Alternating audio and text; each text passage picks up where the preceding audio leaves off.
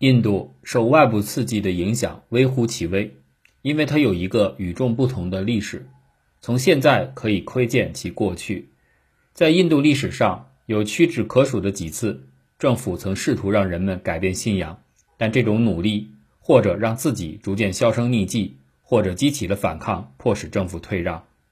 十七世纪，莫卧儿王朝的君主奥朗泽布对国内的非穆斯林征收人头税，波及大部分的人口。奥朗泽布的做法违背了自阿克巴大帝以来相对宽容的宗教政策。印度的许多穆斯林统治者都尊重其国内的非伊斯兰教习俗，比如奥朗泽布的兄长达拉什克曾将奥义书翻译成波斯语。奥朗泽布伟大的祖父阿克巴曾试图把伊斯兰教、印度教和其他本地宗教融合成为一个宗教，称之为神圣教，但未能成功。印度教民族主义者声称，曾有三万座寺庙毁在伊斯兰圣像破坏者之手。但据学者考察，能够证实的被摧毁的寺庙只有很小的一部分，而且被毁的寺庙中很大部分与王朝的灭亡息息相关。后来，当印度教居于统治地位时，他们将这样的传统完整继承并还置于其他宗教。印度中部的卡久拉霍镇布满了性爱主题雕刻艺术的神庙群，土耳其穆斯林军队经过后完整无损地保存下来。因为修建这些庙群的昌德拉王朝在此之前已经灭亡。印度古典爱经中的大部分内容都雕刻在寺庙外墙，在这些14世纪的独特石雕中，作为配饰还有一些动物交配，如马等的雕刻。穆斯林统治者常常利用印度教的某些象征符号，使其统治在人民心中更加合法化。比如，图格拉王朝的穆罕默德大帝最初定都于德里。一三二七年，当他在达拉塔巴德另建新都时，将印度教圣河恒河的水引到此处。而在现代的碑文中，人们是通过文字记载，而不是宗教，才得以知道这个王室的存在。伊斯兰王朝还常常修缮和保养享有盛名的印度教寺庙，比如著名的加格纳特神庙，位于奥里萨邦的普里，就是在莫卧儿王朝时期重建。由于奥朗泽布对印度教徒的公开憎恶，以及帝国版图过多的向印度南方拓展，为莫卧儿王朝的瓦解埋下了祸根。感觉到帝国即将崩溃，甚至他的一个儿子也加入到了有信仰印度教的拉吉普特将军领导的叛军之中。莫卧儿王朝的衰落产生出的空白，逐渐由英国人填满。英国人历经波折之后，才意识到。将自己的宗教强加给印度人，只会适得其反。这就是为什么在英国统治二百余年后，一九四七年印度独立时，只有不到百分之三的人信仰基督教。相反，一九五四年法国离开越南时，这个国家差不多有三分之一的人信仰基督教。而法国统治越南的时间不足一百年，从十八世纪末至十九世纪上半叶，英国统治者都允许。有的时候是鼓励基督教传教士在印度传教，但收效甚微。可是，一些新教的传教团体认为，他们能将印度的偶像崇拜的异教徒从蒙昧状态中彻底解救出来。一八五七年后，英国统治者对传教士的态度就从漠不关心转为直截了当的反对。据说，当年兵变时，许多叛乱的士兵中，尤其是来自联合省的婆罗门军队中，流传着一种说法。即他们必须使用一种新的子弹，用牛脂做润滑油，激怒了这些士兵。同样，在穆斯林士兵中，则流传着子弹上涂满猪油的说法，这让穆斯林士兵满腔怒火。而且，在起义爆发之前，军队里谣传着英国军队计划让印度变为基督教国家。这些谣言虽然无凭无据，但可以肯定的是，新教的许多传教士对待印度人和印度文化的方式，激起了人们的怨恨。因此，兵变被镇压以后，英国统治者决定在印度的历史框架内延续他们的统治，恢复了莫卧儿时期的一些礼法和仪式，并最终将首都从加尔各答迁回德里。即便是在现代，印度穆斯林和基督教群体与世界其他地方的教友相比，其礼拜祈祷的方式也更显温和折中，而不是更加正统。这既有积极的一面，也有消极的一面。其积极性在于，这样的趋势延续了印度对宗教的宽容，认同信仰神的方式可以有许多种。消极的一面是种姓的影响根深蒂固，无论他们皈依的是基督教还是天主教，依然依据他们的出身而被划分为三六九等。萨默塞特·毛姆有一次拜访当时葡萄牙的殖民地果阿，毛姆与当地的一位天主教牧师成了朋友。这个牧师的祖先是在葡萄牙人影响下皈依天主教的。毛姆写道：“我感觉到他尽管已皈依了有四百年历史的天主教，但在心底的深处仍然是个吠陀主义者及正统的印度教教徒。”二零零四年，我和普利亚顺路走访一位著名的果阿作家。他是一位天主教徒，刚把祖传的房子修葺得很是漂亮。这是一所具有当地婆罗门建筑风格的传统古宅。我很天真地问他，他们的家族是否有葡萄牙血统？他说：“不，这不可能。我们的家族是婆罗门。”据估计，印度基督徒中大约有百分之七十的人，其祖先曾是达利特或属于部落民族。他们通常不会忘记这种背景。因为皈依基督教或伊斯兰教通常都是集体行为，一般是整个低种姓群体一起皈依，而不是个人行为。然而，改换宗教并不意味着他们脱离了原先的种姓，相反，他们只是简单的加了一个前缀——达利特基督徒或达利特穆斯林。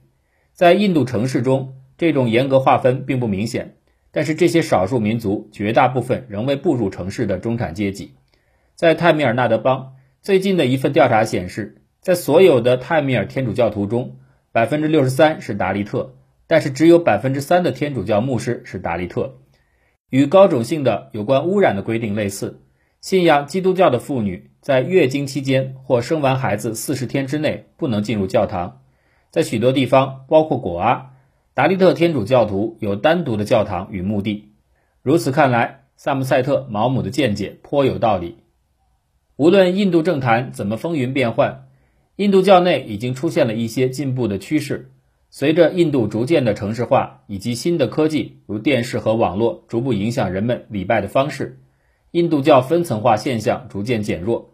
许多方面，印度教逐渐变成一个统一的大众性宗教，这是有史以来的第一次。比如，现在印度北方各种姓都过女人节，这是已婚妇女每年一度的节日，在节日当天。妻子为表达对丈夫无限的爱和奉献而进行斋戒，还有兄妹节，姐妹们为自己的兄弟在手腕上系一条圣线，以表达他们的爱心与关怀。以上两个节日都是印度北方高种姓阶层的传统节日，许多低种姓阶层仿照高种姓阶层为他们的孩子过成人礼，在男孩进入青春期之前，为他们的手腕系一条圣线。婆罗门将此视为再生。这就是为什么高种姓阶层有时会被称作第二次出生的人的原因。此外，现在还有许多非婆罗门的牧师。于是，印度教，尤其是城市中的印度教，日渐成为一种标准性宗教。传统印度教寺庙的建筑风格很独特，与大多数宗教建筑不同，它没有可供集会的公共场所。事实上，传统印度教没有真正的集会，这是一种不同种姓的宗教。标准的印度教寺庙只有一个内室，称为至圣所，里面供奉着神像。通常只有符合条件的种姓才被允许进入。但是，像斯瓦米纳莱扬派或19世纪末孟加拉复兴宗教改革运动中的罗摩克里须纳教会一样，在日益增多的印度教徒新建的城市寺庙当中，都建有宽敞开阔的礼拜堂，供人们集体礼拜。此外，人们在做礼拜时，只需简单打开电视。就如同在一个巨大的宗教集会中进行集体礼拜了。在过去十年间，与美国有线电视频道的电视福音书类似，印度涌现出许多相仿的频道。与印度寺庙的排外不同，印度的神灵频道包罗万象，因为他们的宗旨是尽可能扩大受视范围。同样，印度教也已跨越了区域界限。排灯节和狐狸节曾是印度北方的传统节日，而现在几乎已经是举国的庆典。毋庸置疑，在印度教逐渐全国化的过程中，科技起到了辅助作用。现在广受欢迎并逐渐成为泛印度化的印度教，来源于《往事书》的描绘。这部经籍是在印度教许多古典经籍完成几个世纪之后写成的，内容包括人们熟知的一些神灵的世系和源流，包括湿婆、罗摩、克里须那神和毗湿奴等等。在过去的一个世纪中，一些次要神明的节日，如猴神节和象头神节，变得日益受欢迎，传满了整个印度。每年一度的象头神节相对较新，它是一九零五年一位印度民族主义运动领袖提拉克设立的。节日当中，人们举着象头神甘尼须的塑像在街道上游行，然后再把它投入海中。这个节日始于马哈拉施特拉邦，盛行于孟买，现在已传至印度其他地方。托马斯曼曾把主流印度教描述为动物、人和神灵的融合，无所不包又玄妙复杂。现在这种主流的宗教日渐兴盛，在印度，现代化和宗教往往并驾齐驱，有时甚至携手并进。这或许有些违背直觉，但并不矛盾。印度许多受教育的精英阶层。对其现代化进程心存矛盾，原因在于过去十五年间，新的财富和科技似乎使这个国家的陋习进一步的恶化和正当化。在印度北部和西部的广泛区域，所谓的性别鸿沟急剧扩大。一九九一年，印度女婴和男婴出生率之比大约是九四五比一千，到二零零一年，这个比例下降至九二七比一千。在印度的一些地区，尤其是南部各邦。性别比例比较健康，但是印度西北部和北部地区这个比例呈现令人担忧的下降趋势。在古吉拉特，与一千个男孩对应的女孩数不足九百，而旁遮普不到八百。旁遮普和古吉拉特邦都处在印度最富有的邦之列，而且自二十世纪九十年代初引入经济改革以来，这两个邦的个人收入都大幅增加，但他们的女孩出生数也都急剧下降。而在最贫困的邦，如比哈尔邦，性别比例却反而健康，且在过去的几年间还有轻微的改善。在印度许多地区，性别比例成为其经济进步的反向指标。与此类似，赠送嫁妆的习俗在较富裕的邦尤为盛行。为了补偿其新增一名女性成员带来的负担，新郎的家庭所要的嫁妆越来越苛刻。对于印度的许多新中产阶层来说，养女儿的代价越来越沉重。